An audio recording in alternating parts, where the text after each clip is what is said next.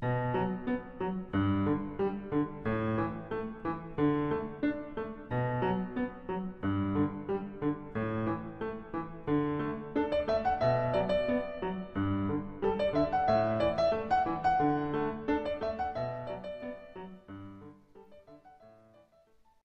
家好，欢迎来到我们的播客《IT 那些事儿》。今天呃是第七十四期，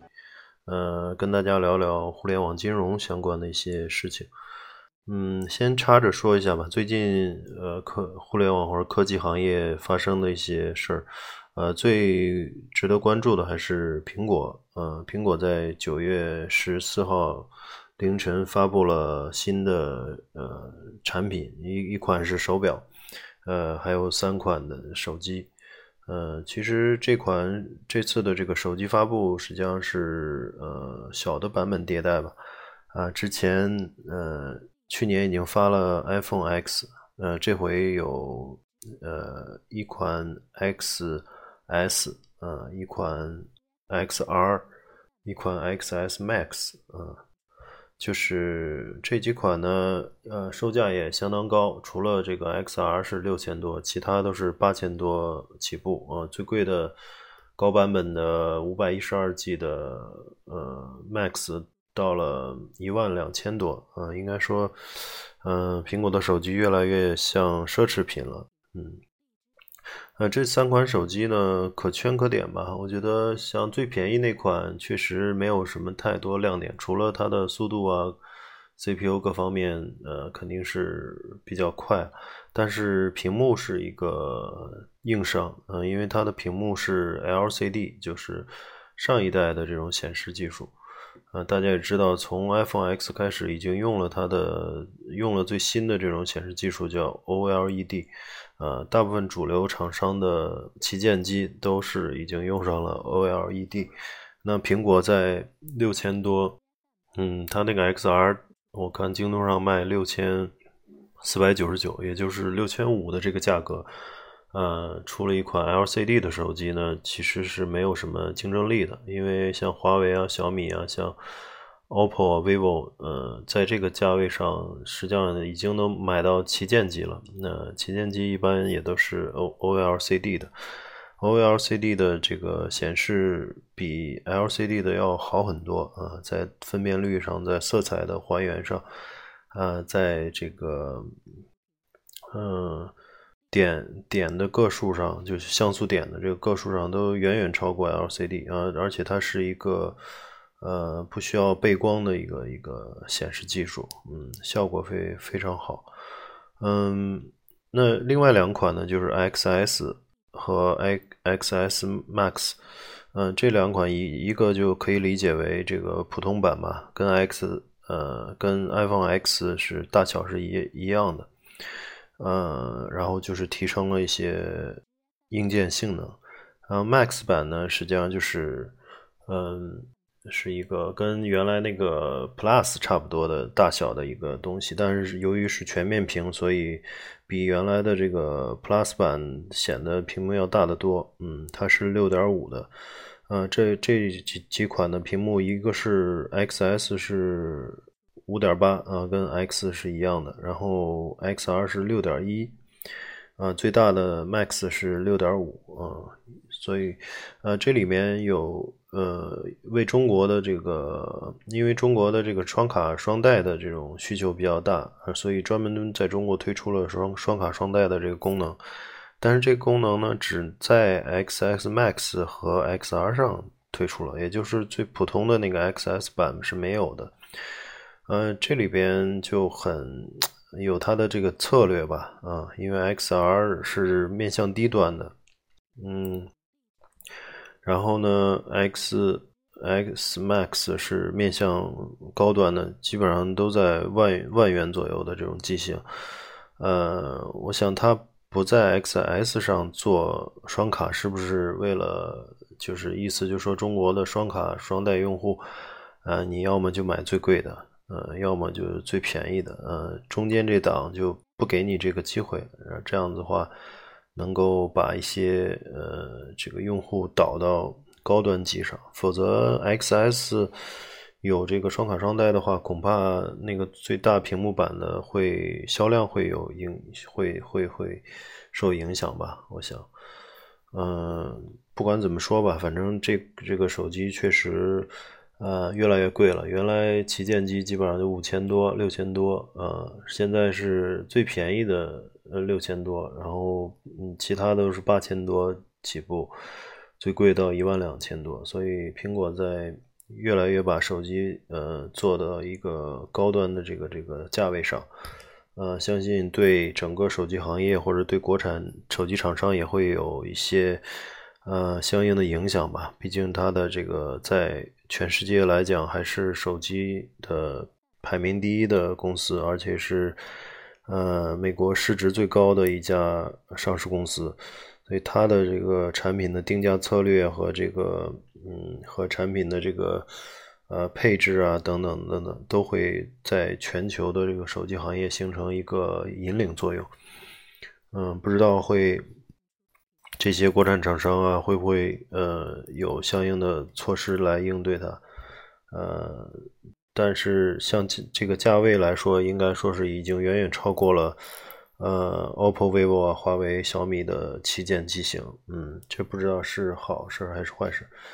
嗯，但是最近来说，大家吐槽，嗯，主要很多人都说太贵了，不买了。而且跟 X，呃，跟 X 实际上差别也不是特别大啊。去年如果换了 X 的，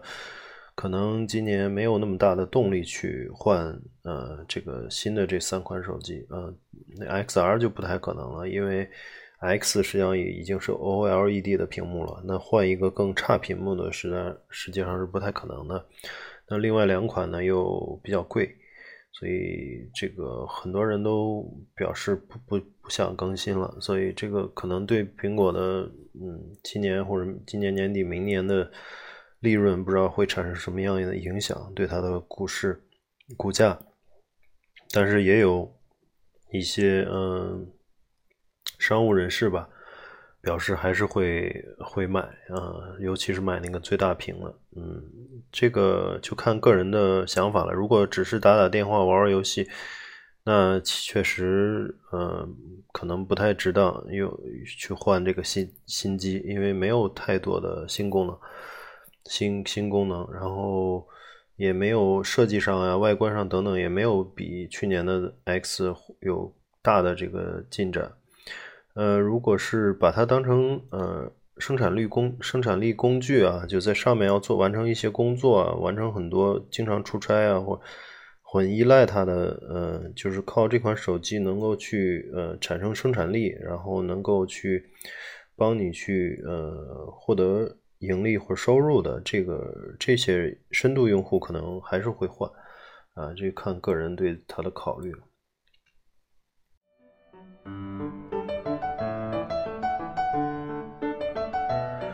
然后还有一件事就是，呃，昨天苹果发布了最新的操作系统，也就是 iOS 十二，呃，我我也第一时间就更新了。更新了以后，十二我觉得它，呃，还是值得，呃，iPhone 六以上的手机去更新的，因为它的提升了很多，呃，这个性能，呃，它就是一些，呃，打开 APP 啊，还有一些。呃，打开摄像头啊，等等这些功能都加速了百分之四十到五十，呃，所以对于一些特别是老的机型，iPhone 六七八啊这些机型，因为硬件就是已经呃固定了嘛，呃，随着越使用的时间长，然后它可能会慢慢变慢，但是这次新的操作系统的升级，能够使这些原原有的这些硬件能够发挥更好的效能。嗯，应该是一件很好的事情啊，大家不必担心，说是用最新的系统会更加耗费资源啊，使系统更慢，这个不会的。我试了一下，这个还是很流畅。嗯，就大家可以试试 iOS 十二。然后，嗯，下来我们聊聊就是互联网金融了。嗯，就互联网金融最近，尤其是 P to P，大家也知道，最近两三个月吧，也有很多公司爆雷。嗯，然后这个有的有的是做不下去了就就跑了，有的是呃，这个良性，他们说良性的意思就是说我确实这个支撑不下去了，但是会高管啊、管理层啊、公司都会留下来去呃这个呃处理相应的这个资金问题，然后嗯，然后这个嗯国家也采取了一些呃方式方法吧，就是据说现在。呃，P2P 公司的这个法人啊、高管啊，都限制出境了，有有边控。嗯，这个今年出现这么多的这个问题，比去年前年出现的这个问题还要集中。其实也是，呃，发展了两三年，发展了三四年之后，这问题会集中的爆发了。呃，一个是这个，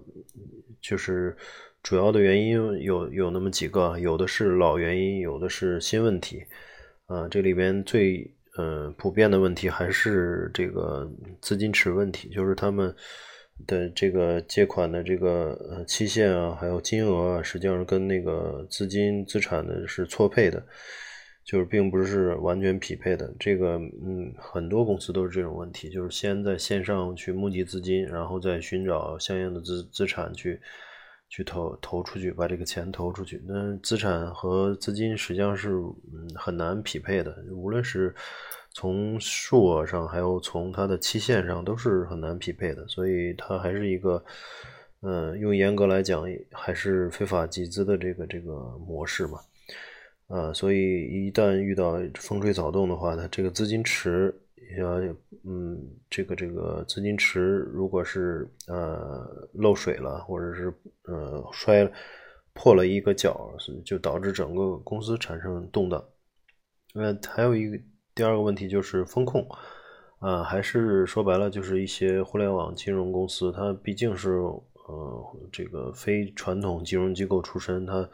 风控能力实际上达不到那个银行或者金融机构级别的，所以一旦出现少一些项目，无论是一些呃房地产啊，或者是这个类似受呃经济波动比较大的这个行业产生波动的话，呃就会出现一些逾期和坏账啊，这样子的话，整个池子就漏漏水了，嗯。然后再一个就是，嗯，第三点就是很多公公司的在前两三年的这个呃。快速发展下吧，呃，想的是互联网金融还是互联网？嗯，就是跟任何一个呃其他互联网模式一样，实际上是不一样的。就是它的核心是金融，嗯，那么如果你用互联网来看的话，那就跟任何比如滴滴打车、摩拜单车跟美团外卖是一个发展模式，就那么就是做大规模。呃，做高估值，嗯，这个实际上是在目前看来是一个错误的一个一个道路，呃，你迅速做大规模，呃，做高估值的同时，你这个呃，显然风控啊各方面就跟不上了，呃，交易量越来越大，然后你又控制不了它的风险，显然就很容易走向这个这个失败的这个结果。呃它不像其他的行业，我靠烧钱能够把呃用户数量烧起来，然后呃去后期再考虑盈利。它这个金融这块还不是这样的，就是说你你前期用户进来了，但是由于你的这个风险呃聚集，呃用户并不会呃长期留在这个平台上。嗯，它不是一个像嗯吃外卖或者是呃点外卖或者是打车的一个。一个一个刚需，它如果要是有这个投资渠道不稳定啊、不靠谱啊，很快的用户就会去别的投资渠道，它是一个趋利的一个一个东西，啊，所以这个做大规模、做高估值这条路是是走不通，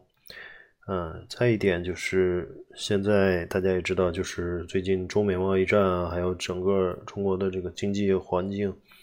也在下行，啊，所以就是有一些。减速的迹象吧，啊，一直在减速，所以这个经济经济减速也造成了一些呃一些行业或者一些呃资产的一些呃逾期坏账，这个也是很正常的，所以嗯前期还是要呃估算好自己的这种风险承承承呃承受力啊，所以才这个经济下行也导致一些公司的一些嗯问题。然后嗯嗯，这个下一个问题呢，就是一个新问题了，就是因为从年初嗯很多这个问题和上海啊、杭州一些，包括北京一些 P to P 公司的集中暴雷。啊，导致大家都这个心惊胆战，导致这打草惊蛇，然后整个投资人是这个一片呃哀鸿遍野吧，啊，所以大家很多投资人就把钱撤掉了啊，所以甭管到期没到期的，反正就要求要退，所以这个导致这个行业鱼龙混杂，然后就这个口碑越来越差，所以形成了挤兑，啊，我大概了解周围的。同行基本上现在现存的投这个投资的存量已经是去年的三分之一了，那这还是属于比较好的，没有出现问题的，没有跑路的这个平台已经变成三分之一了。一旦有负面新闻或者说一些不利的条件，我估计这个投资这留存的投资金额可能会更低啊，肯定比三分之一更低。所以大家也想到，如果他们在做一些。呃，资金池啊，或者是一些项目出现了逾期或者坏账，那一下一出现资金量又一下又掉到三分之一以下，那很难去，嗯，很难去这个这个堵上这个窟窿了。哎，这种挤兑也导致一些公司的这个无法正常运营。然后再一点就是还是监管了，监管就前期说白了没有跟上这个发展的节奏吧，啊，导致一些。呃，骗子公司啊，一些这个不不太合规合法的公司在商里面，呃，把这个整个环环境也搞坏了，然后，呃，出现了这个很多这个管理上的问题，嗯，所以现在呢，又是一个发现出现这么多问题了，又开始强监管，啊，一些政策又特别严厉，嗯，所以导致一些，嗯，一些公司做不下去。啊，这其实也是典型的吧，就是一一放就乱，一抓就一管就死啊，这就是这个样子，啊，所以导致现在甚至有一些呃借款人或者借款企业发现 P to P 都在集中的倒掉，那么呃很多人就是我干脆不还钱了，或者是企业也不想这个还款意愿也在降低，所以就是雪上加霜了，嗯。然后大家可以看到整个趋势是这样子，呃，那么现在已经迅速缩减到这个几几百家了吧，呃，最多的时候四五千家，呃，一直现现在到几百家，然后各个公司也都发展感觉情况不妙，嗯，所以呢，嗯，大家可以看到，最终，嗯，经过这么三呃这个近五年的这种实验吧，啊，发现在。中国可能这个模式很难去走通，还是有只能留下一些个别，嗯，这个能力非常强的公司，呃，以金融机构的这种呃角度去做的一些公司才能存活，嗯，最终这最终留下来的肯定是一些比较有竞争力的。呃，然后大家也可以看到一些大公司的动向，包括京东金融啊、蚂蚁金服啊这些，呃，这些京大互联网公司的金融板块。呃，京京东金融最近要改名叫京京东数科啊，数数科的意思就是数据科技嘛。他希望还是在这个把精力集中在科技的这个方面，就多做一些。大数据啊，做一些风控啊，等等等等这些，呃，他之前做白条啊，做一些呃金融的方面的东西，可能也亏了，据说是亏了二十多个亿。所以其实呃，互联网公司去真正去下场去做呃金融类的业务，可能不一定能做做的有比那个金融机构好，所以他慢慢就把自己。呃，放的比较厚一些了啊，就包括蚂蚁金服也有这种呃趋势，就是国家也有监管也有这个意思，就是说尽量互联网还是你忙你的技术这块儿，然后金这个跟钱相关的事情还是让金融机构做，所以他们的模式就慢慢演变成这个从 B to C，就是一个一个把自己看成金融机构。啊，前几年都在不停的买这个，包括第三方支付公司啊，包括银银行的牌照，包括保险牌照这些东西，然后把自己想打造成一个金金融机构，但是慢慢随着这个这个发展，发现可能嗯自己并没有这方面的优势，所以。呃，慢慢的又往后退了一步，就叫 B to B to C 啊，就是意思就是说，呃，在站在金融机构背后，我给你提供一些这个数据啊，或者是技术上的服务，然后去赋能这些金融机构，然后他们拿他们去帮他们更好的去去呃去这个完善一些。技术方面的东西，然后真正去做跟钱相关的业务呢，还是这个中间那个 B 啊，就他们退到这个第一个 B 了，B to B to C，呃，就是呃可以理解为互联网公司变成那个第一个 B，然后中间那个 B 是金融机构，然后 to to C，呃，大概是这样一个模式，嗯。所以，未来互联网金融这块怎么去发展，大家还需要拭目以待吧。呃，行，那今天先聊到这里。呃，有兴趣的可以关注我的微信公众号，叫 “IT 那些事儿”。呃，那么下我们下期再见，谢谢大家。